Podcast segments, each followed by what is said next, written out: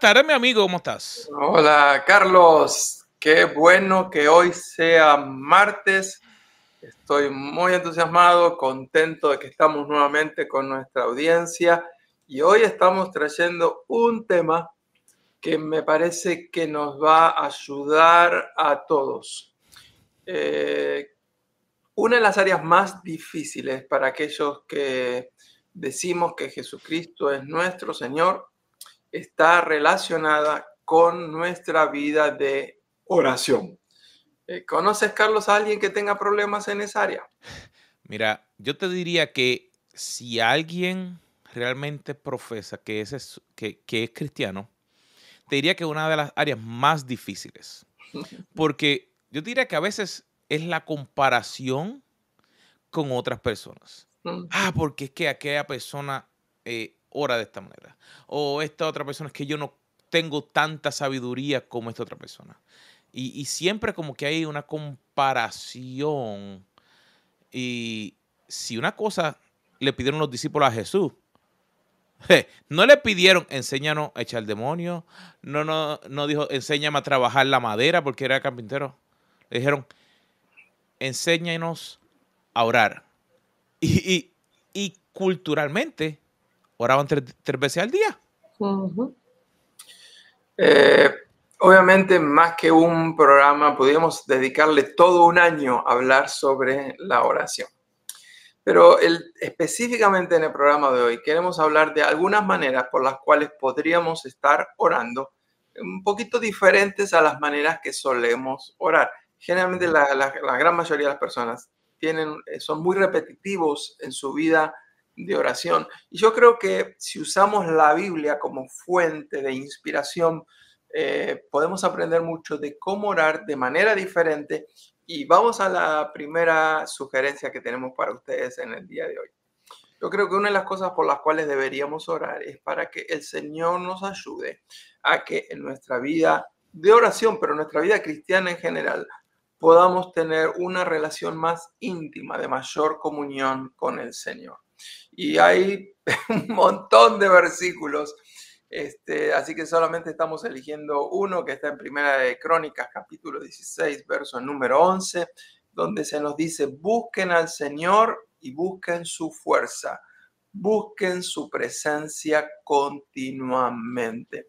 Así que eh, muchas veces no es la oración típica nuestra, ¿no? Orar para que podamos estar morando en la presencia del Señor. Pero yo creo que si empezamos a orar por esto, vamos a experimentar una comunión más íntima, más dulce con Cristo. Sabes, Carlos, que el número dos me, llama mucho la atención. Porque una de las cosas que a veces eh, dentro de cuando vamos, estamos solamente pidiendo. Pero una de las mejores formas de cómo orar eso no es no venir cuando necesitamos, porque el Señor está ahí y Él quiere que vengamos a Él. Pero es en esos momentos decirle, ayúdame a aprender a cómo estar quieto o pedir por quietud y soledad. No que quiero estar solo, sino que cómo poder poco a poco desarrollar la intimidad con Dios para que yo pueda buscar esos momentos donde puedo calmar mi alma para en el momento difícil. Y me dice el Salmo 46, 10, quédate quieto, espérate, dice, y reconoce que yo soy Dios. Así que parece sencillo, pero a veces eso no es fácil. Pero aprender a orar de esa manera, Señor, estoy quieto en ti. Reconozco que tú eres Dios. Eso hace una diferencia para los momentos difíciles, cuando todo está estoy en quietud con el Padre. Eh, tercera manera que podríamos y deberíamos estar orando es para que el Señor nos ayude a permanecer en Cristo. Eh, el tema es tan importante de que tenemos todo un capítulo, el capítulo 15 del Evangelio según San Juan, que habla de la importancia de permanecer en la vida. Y uno de los versículos del capítulo 15 dice que Así como el pámpano no puede dar fruto por sí mismo estando solo, nosotros tampoco podemos dar fruto por nosotros mismos si no permanecemos en el Señor. Así que eh, son una manera de pedir, pero es una manera de pedir por cosas mucho más profundas, más espirituales, mm, cosas que van a transformar nuestro ser interior. Son oraciones para nuestra alma, son oraciones para nuestro espíritu. Que el Señor nos ayude porque necesitamos depender de Él y del poder de su fuerza, como tú leíste en el otro versículo. Y yo creo que eso también eh, es una especie de, de examen para mi alma. Quiero morar en la presencia del Señor. Quiero estar en este día más cerca de Cristo. Porque si yo quiero estar más cerca de Cristo, mis pensamientos van a estar más cerca de Cristo. Las cosas que yo hago con mi celular, voy a decir, esto me va a acercar más a Cristo o me va a alejar más a Cristo. Así que me parece que es un importantísimo motivo de oración. Sabes, Carlos, que a veces eh, como que no es hacerlo tan espiritual, porque el proceso de oración es un proceso de confianza. Es aprender a confiar en Él. Y es el confiar en que Él nos amó primero, antes de que nosotros, por ejemplo, hubiéramos nacido, que hubiéramos crecido, de que hubiéramos hecho nada. Antes de que llegáramos aquí, Él ya nos amaba. Pero realmente poder conocer su amor es diferente. Porque a veces por tantas cosas que uno pasa, tantas situaciones que uno ha experimentado en la vida, se le hace difícil a uno es reconocer. Y la, te diría que otra manera que el proceso de oración es pedirle para conocer realmente el amor de Dios. Y a veces, como hombres, es, es difícil uno entender eso, porque una mujer, pues sí, ah, que me amen, que me quieran. Y uno como hombre, a veces, como, ¿qué, qué, qué esta cosa que está hablando? No, no, es el proceso de realmente reconocer que tu padre hizo algo que envió a su hijo para morir por ti. Y me dice el libro de Efesios, eh, hay tres capítulos, eh, tres versículos, pero dice, para que puedas conocer el amor de Cristo que sobrepasa todo conocimiento o entendimiento en diferentes versiones. Y la idea de que yo como persona, número uno, puedo ser amado por quien soy. Fui creado imagen y semejanza de Dios. No me falta nada porque fui creado imagen y semejanza de Dios. Y el reconocer que Él es quien me suple.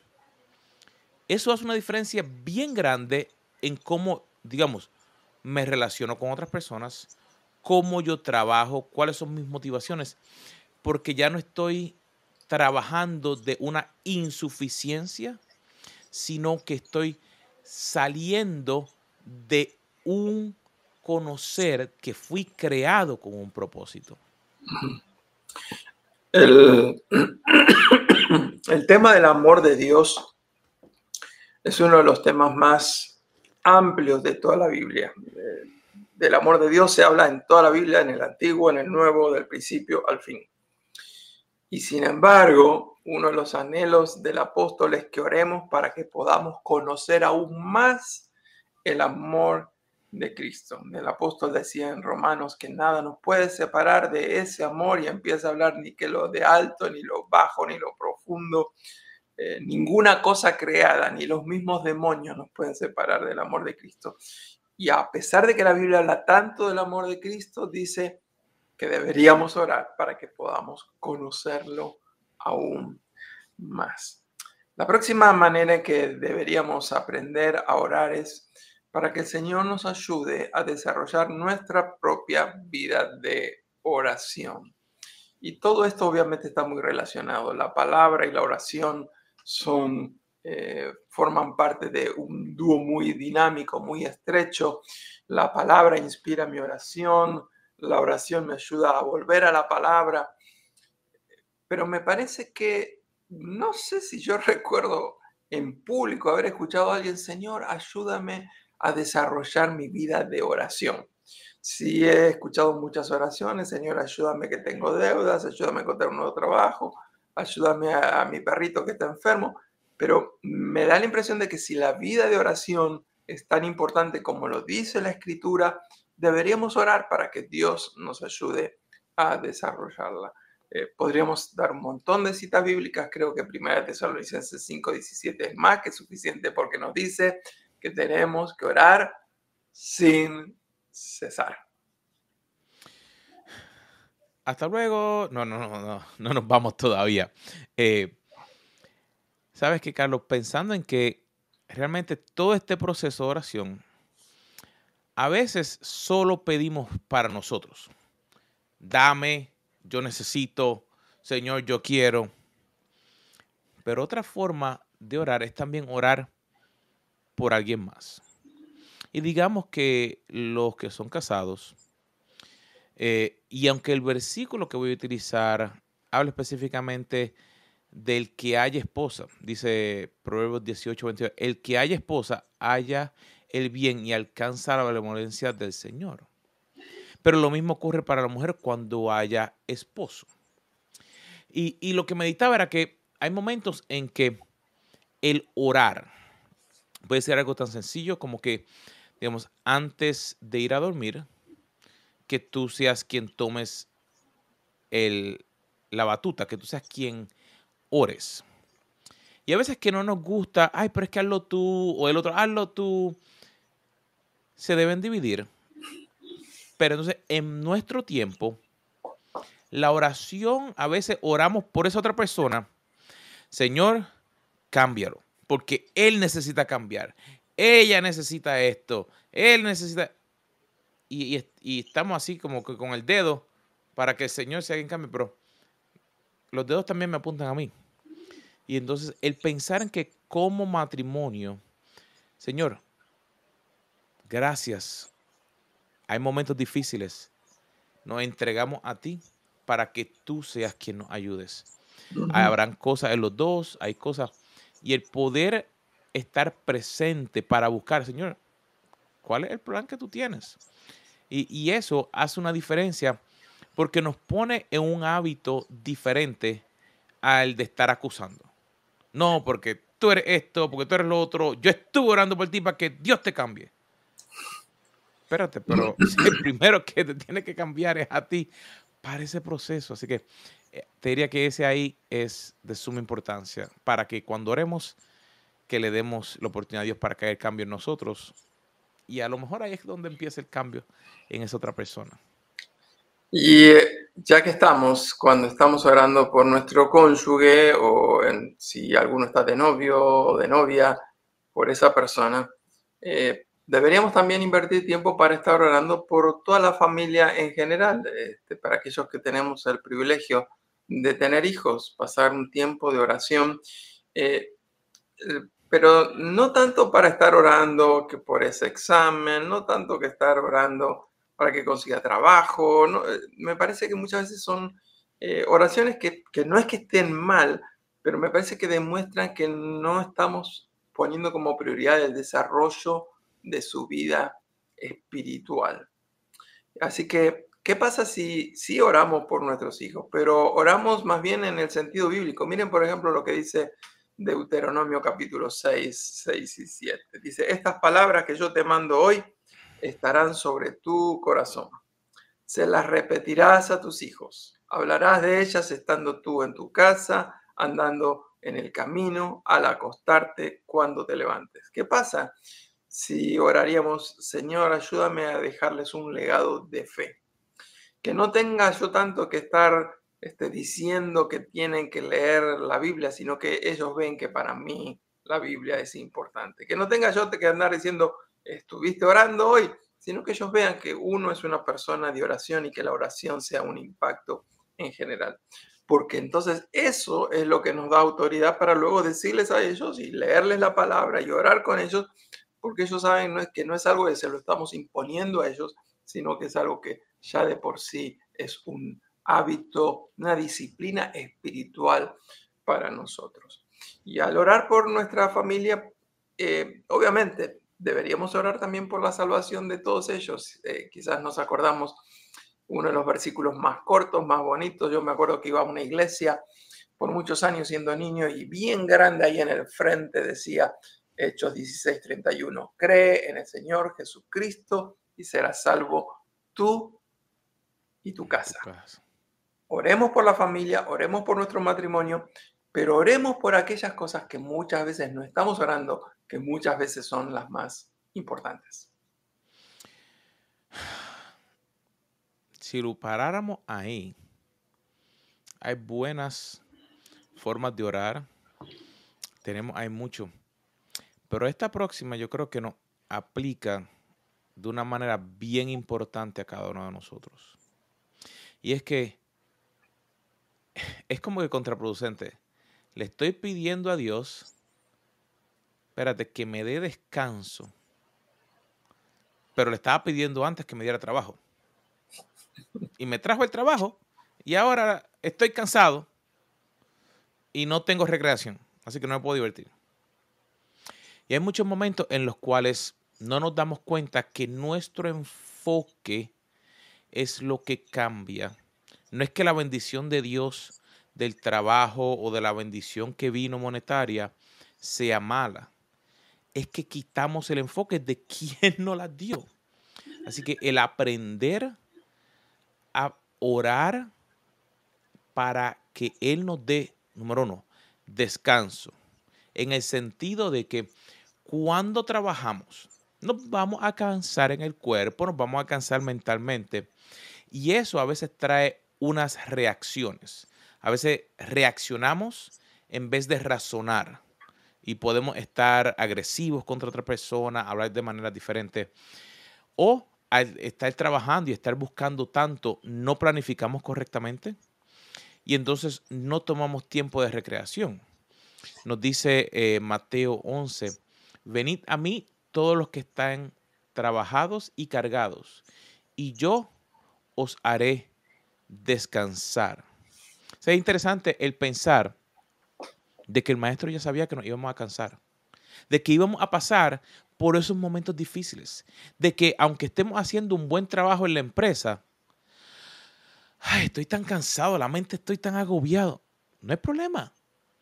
Toma un minuto.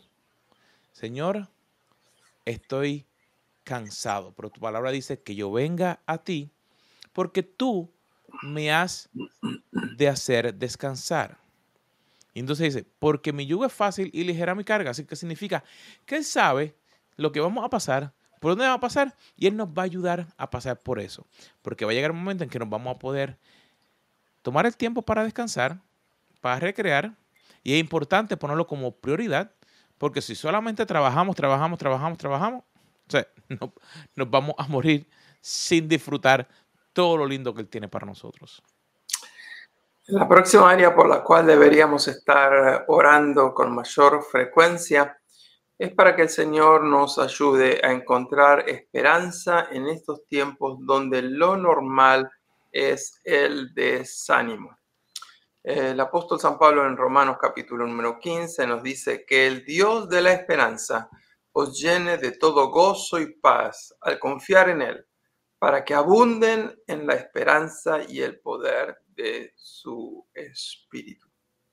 Eh, por todos lados hoy hay gran desánimo, la, la crisis política, social, financiera que se está viviendo es literalmente atroz. Hay países que están en procesos de elecciones y cuando uno ve los candidatos y de los partidos políticos, este, produce desesperanza porque uno no ve ningún buen candidato que uno quisiera votar. Este, la situación que, económica que uno dice, ¿cómo voy a hacer para llegar a fin de mes? ¿Cómo voy a hacer para dejar de estar acumulando deudas? Y tantas cosas. A veces es la cuestión de salud, que sabemos que humanamente hablando no hay eh, solución posible, los médicos se han perdido la esperanza. Y, la lista continúa. Sin embargo, la Biblia nos dice que debemos estar orando y orando para que podamos enfocarnos en el Dios de la esperanza. Y al permanecer en Él, al estar cerca de Él, Él nos va a estar haciendo que abundemos en esperanza y la esperanza trae gozo. Así que me parece que esa es una excelente manera de estar modificando nuestras oraciones, porque por lo menos yo necesito ánimo y esperanza todos los días. ese ánimo que a veces llega cuando menos lo esperamos. Y no sé tú, Carlos, pero hay veces que uno ora y no como que no entiende lo que Dios está haciendo. A mí me ha pasado, sé que a lo mejor a algunos de la audiencia le ha pasado, pero una de las maneras que a Dios no le está raro es cuando nosotros no entendemos las cosas. Y no significa solo las cosas buenas, puede que sean cosas malas, pero a veces no entendemos, digamos, qué es lo que Dios quiere hacer. A veces no entendemos por dónde Él está llevando nuestra vida. O a lo mejor sea tan sencillo como que no entendemos un pasaje de la Biblia. ¿Por qué Él me trajo aquí? ¿Por qué Él me trajo allá? ¿De dónde nos trajo? ¿Por qué llegamos a este país y estoy pasando momentos difíciles? Eh, yo diría que el orar para que Dios revele cuál es ese misterio, cuáles son esos secretos que solamente, como dice la palabra, en un momento por espejos vemos, pero va a llegar un momento que vamos a ver cara a cara. Significa que van a haber momentos en los que Él nos va a revelar, nos dice el libro de Jeremías, llámame y te responderé. Espérate. Así que entonces, si yo le llamo, Él me responde. Así que entonces, lo único que tengo que hacer, literalmente, como usar el teléfono. Aló, Jesús, Señor, está ahí. Pero ese es nuestro vehículo, la oración. O sea, yo no sé si hay un WhatsApp en el cielo. Pero mi oración es un WhatsApp y tú le mandas tres emojis, cuatro, le mandas un mensajito de voz. Señor, no entiendo ni papa. Y no tienes que ir con mucha palabrería, sino así mismo. Señor, no entiendo. ¿Y qué sigue diciendo ese versículo? Y te diré cosas grandes y ocultas que no has conocido. Así que significa que cuando yo oro, yo no me acuerdo cuántas veces he contado la historia, pero hay momentos que hasta en el área de tecnología, yo me he sentado y le digo, Señor, necesito hacer esto y necesito hacerlo rápido porque hay un problema. Y, Dios de momento literalmente, ¡pling! lo que pareció oculto para todo el mundo, Él ilumina. Así que ese discernimiento para que Dios revele, es otra área donde puedes orar para que te revele a ti. Y eso puede estar orando para que el Señor nos ayude y nos revele y se manifieste con nosotros. Puede ser desde algo tan simple como hacer una receta, como para tratar de resolver un problema eléctrico que estamos teniendo en, el auto pero a mí me parece también que hay muchos misterios espirituales que están como ocultos a nosotros. Y la palabra tiene esa gran promesa. Si tú clamas, te voy a responder. Si tú clamas, te voy a mostrar esas cosas que están ahí, pero que están ocultas ante tus ojos. Una de las cosas que yo aprendí a orar desde pequeño y es una de las lecciones más lindas eh, que hago es que cuando yo tengo un problema y no sé cómo resolverlo, eh, siempre le digo, Señor, tú eres el Dios que revela los misterios. Necesito discernimiento, ayúdame. Y esto está conectado con el próximo motivo de oración que queremos compartirles en el día de hoy. Y es que deberíamos estar orando por sabiduría en medio de los conflictos culturales que nos están rodeando. Todos nosotros estamos pasando momentos donde lo que antes era bueno ahora es malo, lo que antes era malo ahora parece que es bueno.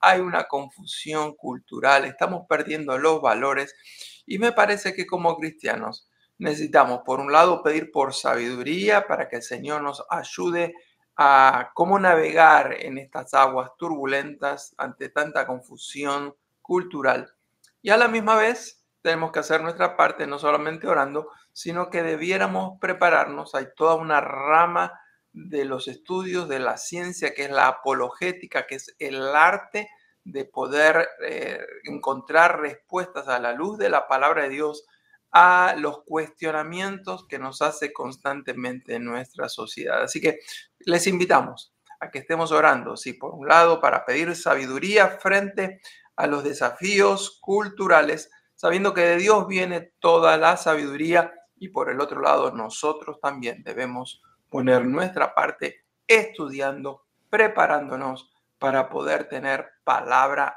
cuando se nos demanda razón de la esperanza que hay en nosotros. Mi hermano, ahí hay 10, íbamos a ir por 7. Dimos tres, adicionales. Pero yo creo que una de las cositas que a veces no nos damos cuenta es que cada uno de nosotros es posiblemente parte de una congregación o a lo mejor observa algún, alguna otra congregación a través del Internet. Y este mes específicamente es un mes especial. O sea, es el mes de los pastores. Sí, este es un mes donde muchas congregaciones dedican para estar orando e intercediendo de manera especial por ellos. La verdad es que yo que trabajo con tantos de ellos, eh, lo más normal para mí es escuchar quejas acerca de cómo predicó, quejas de que no me saludó, quejas de que yo dejé un mensaje y nunca me lo respondió. Y yo cuando escucho tanta queja me pregunto, ¿cuándo habrá sido la última vez que esta persona estuvo orando por sus pastores? Eh, cuando nosotros empezamos a orar por alguien, el Señor trabaja, suaviza nuestro corazón, nos da amor, compasión por ellos este, y quita de nosotros el sabor amargo de la crítica. Así que lo que queremos es desafiarles. Utilicen todo este mes de octubre para estar orando por cada uno de sus pastores y líderes espirituales. ¿Y por qué no usar estas mismas 10 categorías que compartimos en el día de hoy con ustedes para que oren por ustedes? ¿Por qué no aplicar estas mismas categorías también a ellos? Y esa es la clave, que comenzamos con nosotros entregándonos a Dios y de ahí Dios sigue trabajando para que nosotros entonces podamos dar a los demás. Señor, yo quiero intimidad contigo. Ay, Señor, ayuda para que ellos tengan intimidad. Señor, gracias por la quietud y la soledad. Ay, dale quietud en medio de los momentos difíciles. Ay, Señor, ayúdame a permanecer en ti. Ay, Señor, ayúdalo a permanecer en ti. Yo quiero conocer más de tu amor, Señor, ayuda. Tú ves, y de esa manera me enfoco todos, todos somos humanos. No hay ninguno que sea eh, Superman, no hay ninguno que sea alien. todos pasamos por problemas. Y los líderes que están al frente también necesitan nuestro apoyo en oración. Y uno siente, uno siente cuando alguien ora por ti. Llega un momento en que te tambalean las rodillas y tú, tú sientes como con una fuerza. Y lo vemos en la palabra. O sea, cuando Moisés, eh, cuando Moisés estaba, Josué y Caleb levantaban las manos orando por él y el pueblo ganaba. Y cuando bajaban las manos, el pueblo perdía. Así que la oración de nosotros ayuda y hace la diferencia. Gracias, Carlos, por compartir una vez más un café conmigo. Y le agradecemos a la audiencia por estar ahí siempre presentes, siguiéndonos, compartiendo. Así que si este programa ha sido de bendición para tu vida, compártelo en tus redes sociales, suscríbete, eh, ponos un, un like, un me gusta. Todas esas interacciones que ustedes hacen nos ayudan muchísimo para que nuestro programa siga creciendo y sea de bendición para un montón de otras personas. Recuerden, el mes de octubre, un mes para profundizar en nuestra vida de oración, pero especialmente ayuden a sus líderes espirituales, estén intercediendo por ellos. Mi gente, nos vemos la próxima semana aquí en Café, con los Carlos. Los Carlos.